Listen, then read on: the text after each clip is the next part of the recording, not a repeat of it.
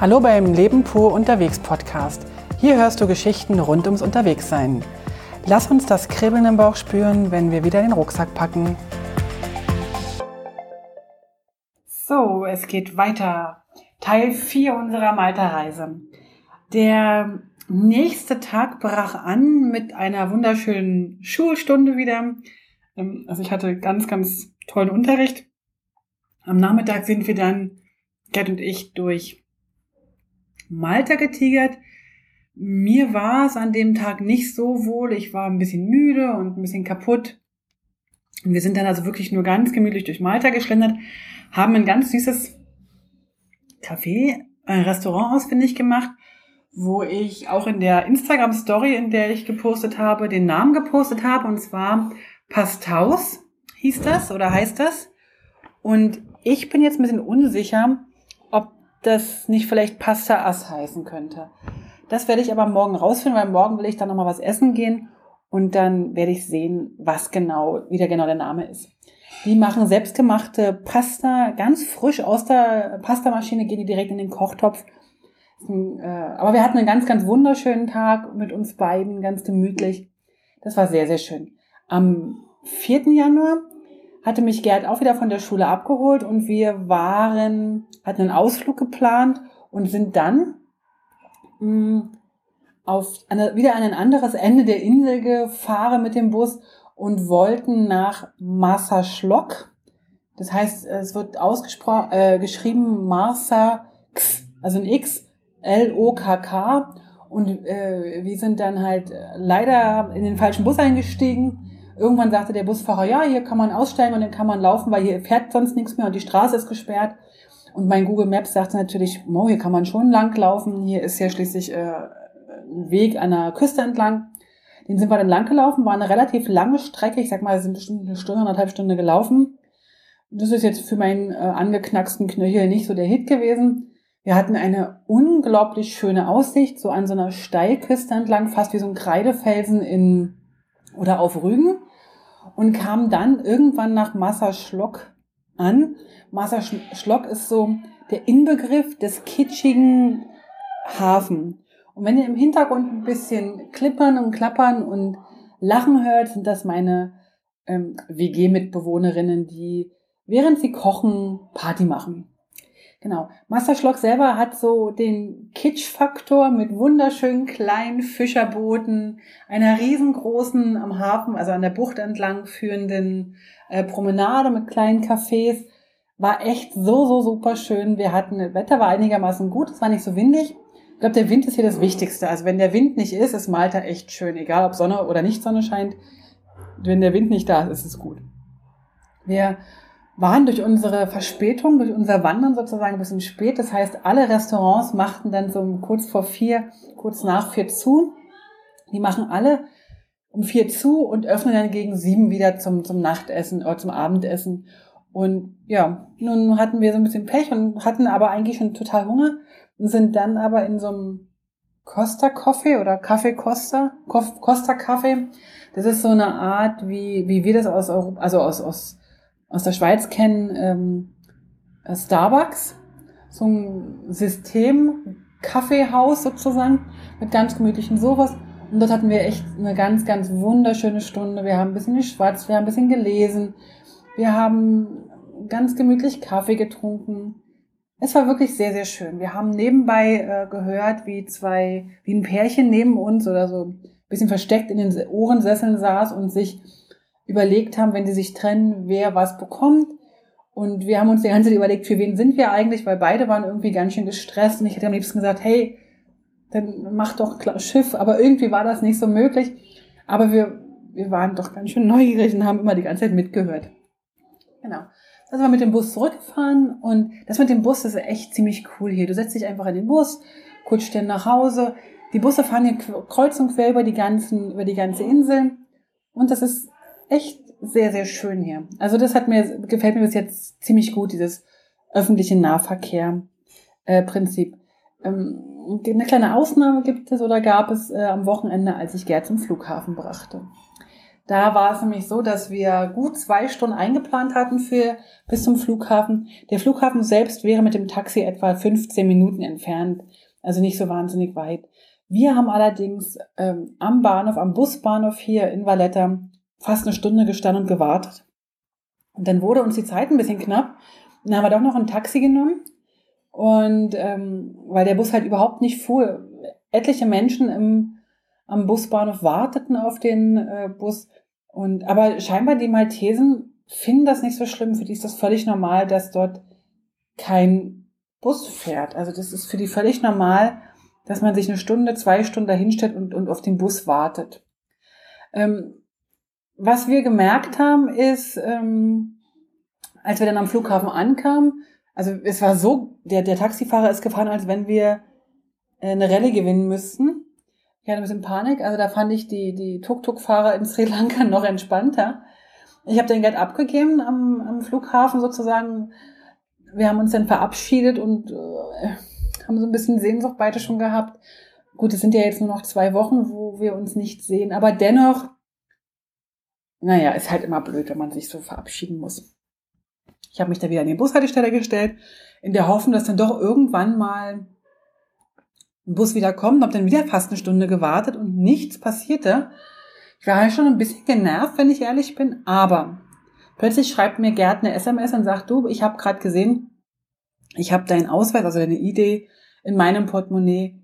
Ähm, ich sage, ja, das ist ja super, äh, die brauche ich natürlich, ich habe ja keinen Reisepass dabei.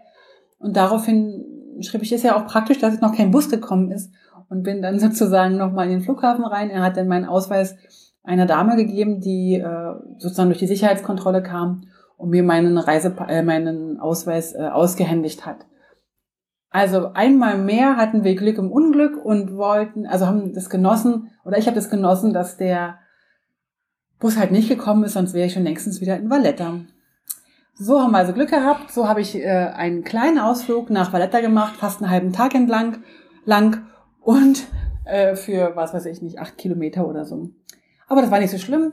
Den Sonntagabend habe ich ausklingen lassen ähm, in meiner wunderbar gemütlichen ähm, WG mit einem Riesenportion Nudeln mit Tomatensauce, weil ich fand, das ist so das richtige WG-Essen, Nudeln mit Tomatensauce. Genau. Ein, jetzt bin ich aber irgendwie gerade total gesprungen von dem Tag, wo ich Gerd zum Flughafen brachte. Ich muss noch mal kurz zurückspringen und zwar zu dem Tag, als wir nach Birgu fuhren. Birgu ist nämlich äh, eins von den drei Städten auf der anderen Seite der, des Hafens von Valletta.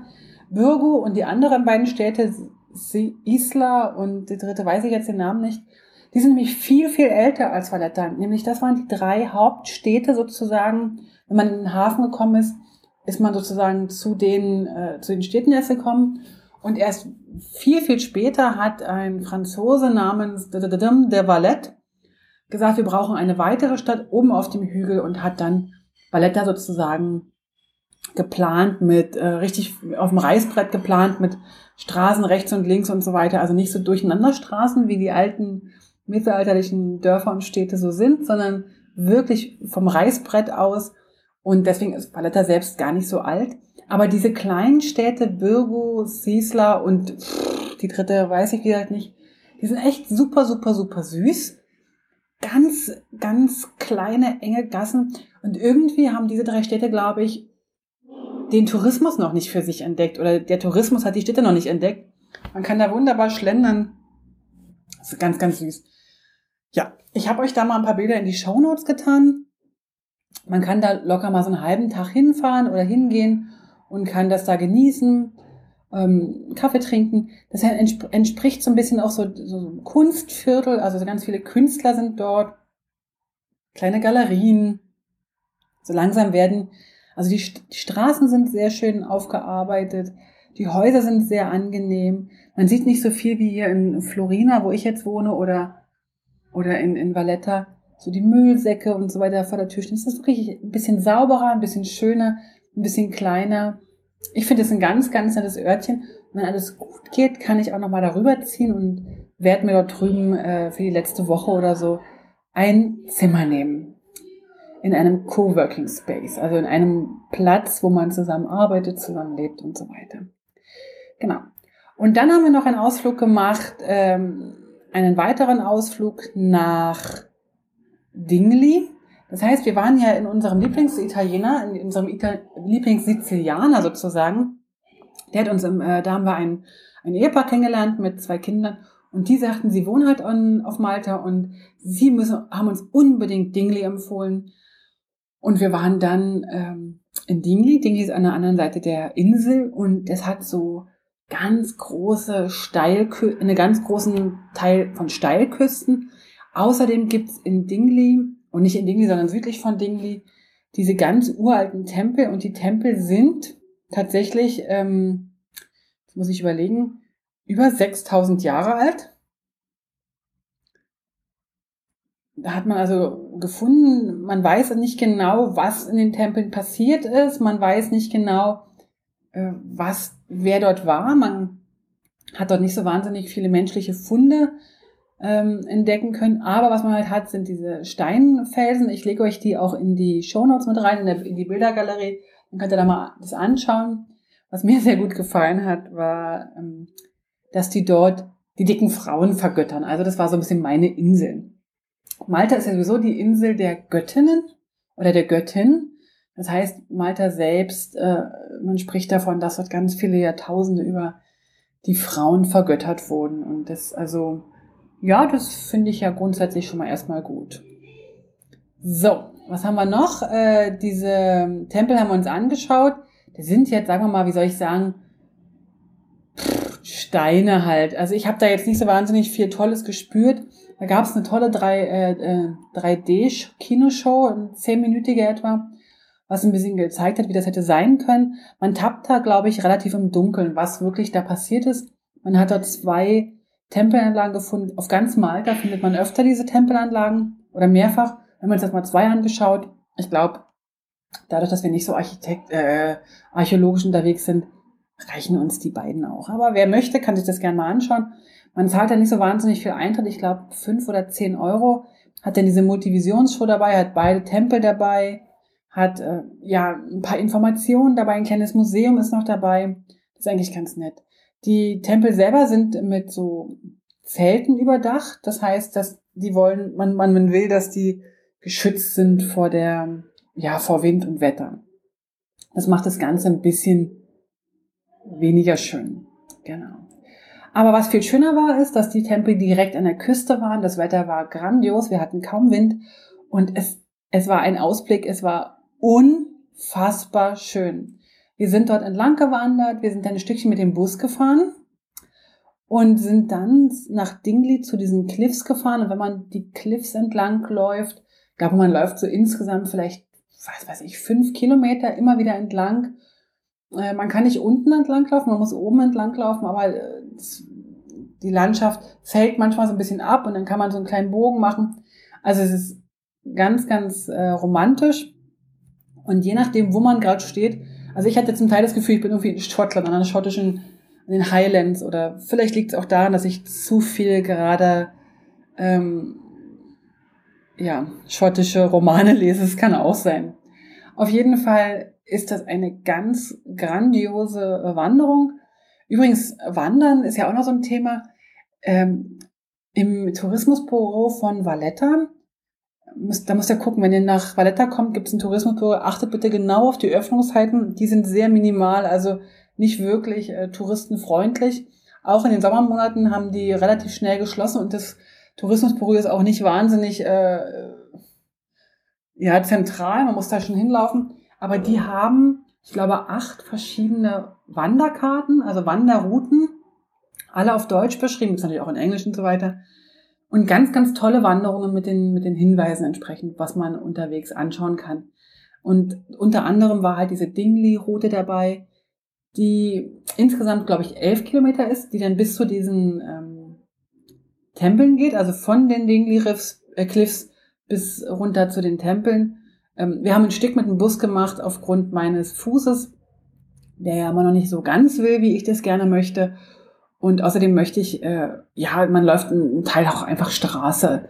Und das haben wir uns dann ein bisschen geschenkt und geskippt und sind dann weitergelaufen, vorne an den Klippen. Ja, da kann man eigentlich nur sein, da kann man die ganze Zeit wirklich, ja, nur sein. Also das ist halt so, wenn man halt wandert oder wenn wir halt wandern, ich, da fühle ich mich so ganz nah, da fühle ich mich so, so ganz bei mir und ich fühle mich, ist, ist vielleicht ein bisschen kitschig, aber fast ein bisschen geerdet. Ich glaube, auch wenn ich die Stadt jetzt hier Valletta sehr, sehr schön finde, also wenn ich draußen in der Natur bin, geht's mir hundertmal besser. Also ich mag einfach dieses in der Natur sein deutlich lieber. Ja, da werde ich einfach ruhig. Also wir hatten dort einen ganz tollen Nachmittag, haben dort Schafe gesehen, die da gegrast haben. Ich fühlte mich wieder mal in Schottland. Und auf dem Heimweg dann, also auf dem Nachhauseweg nach Valletta sind wir, war ja unser letzter Abend, sind wir dem Tipp unseres oder meines Englischlehrers gefolgt und er hat gesagt, wir sollen unbedingt noch mal abends, also wenn die Sonne untergegangen ist, nach Emdina fahren und dort mal die beleuchtete alte Stadt anschauen. Ich hatte das Gefühl, die gesamte Stadt war abgeschlossen. Wir waren fast die einzigen Gäste dort. Also ich habe Bilder gemacht, da gab es kaum Menschen. Also es ist wirklich ganz, ganz, ganz, ganz allein waren wir dort.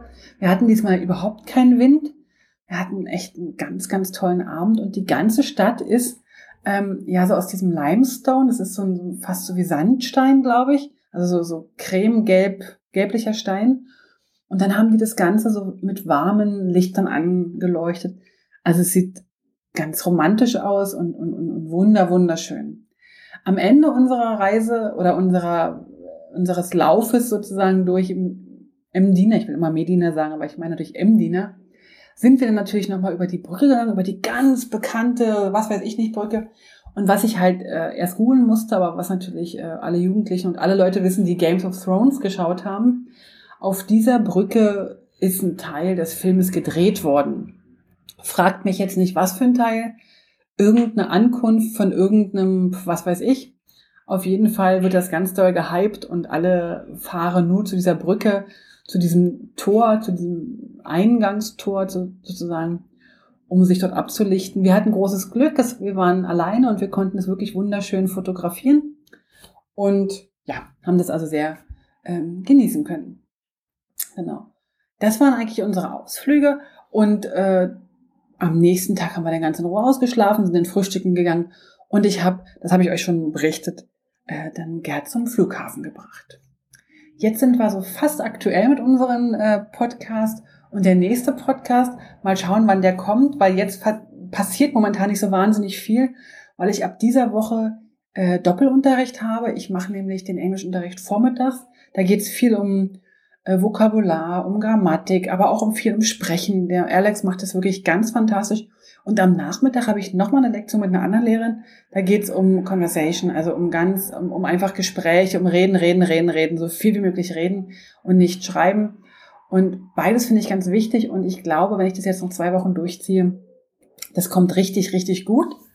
Und ich habe große Freude daran. Und ich bin mir aber sicher, dass ich vielleicht nicht mehr ganz so wahnsinnig viel äh, von Malta sehen werde. Wenn alles gut geht, gehe ich am Wochenende äh, nochmal nach Gozo.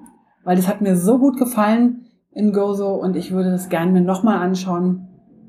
Und mal schauen, wie das Wetter ist, mal schauen, was die anderen in der Schule noch so losmachen. Ich bin gespannt. Ich werde euch auf jeden Fall von den letzten drei Tagen die Bilder wieder in die Shownotes packen, damit ihr mal so einen Eindruck haben könnt. Guckt einfach immer auf die, auf die Webseite und ich habe jetzt auch neu eingerichtet, dass ähm, alle Instagram-Posts, also für alle, die, die kein Instagram haben, alle Instagram-Posts werden jetzt automatisch auch auf der Webseite gepostet. Das heißt, ihr habt dann so mit Zeitversetzt, glaube ich, einen halben Tag auch alle Instagram-Posts äh, online auf der Webseite. So könnt ihr immer schauen, ob was Neues gekommen ist.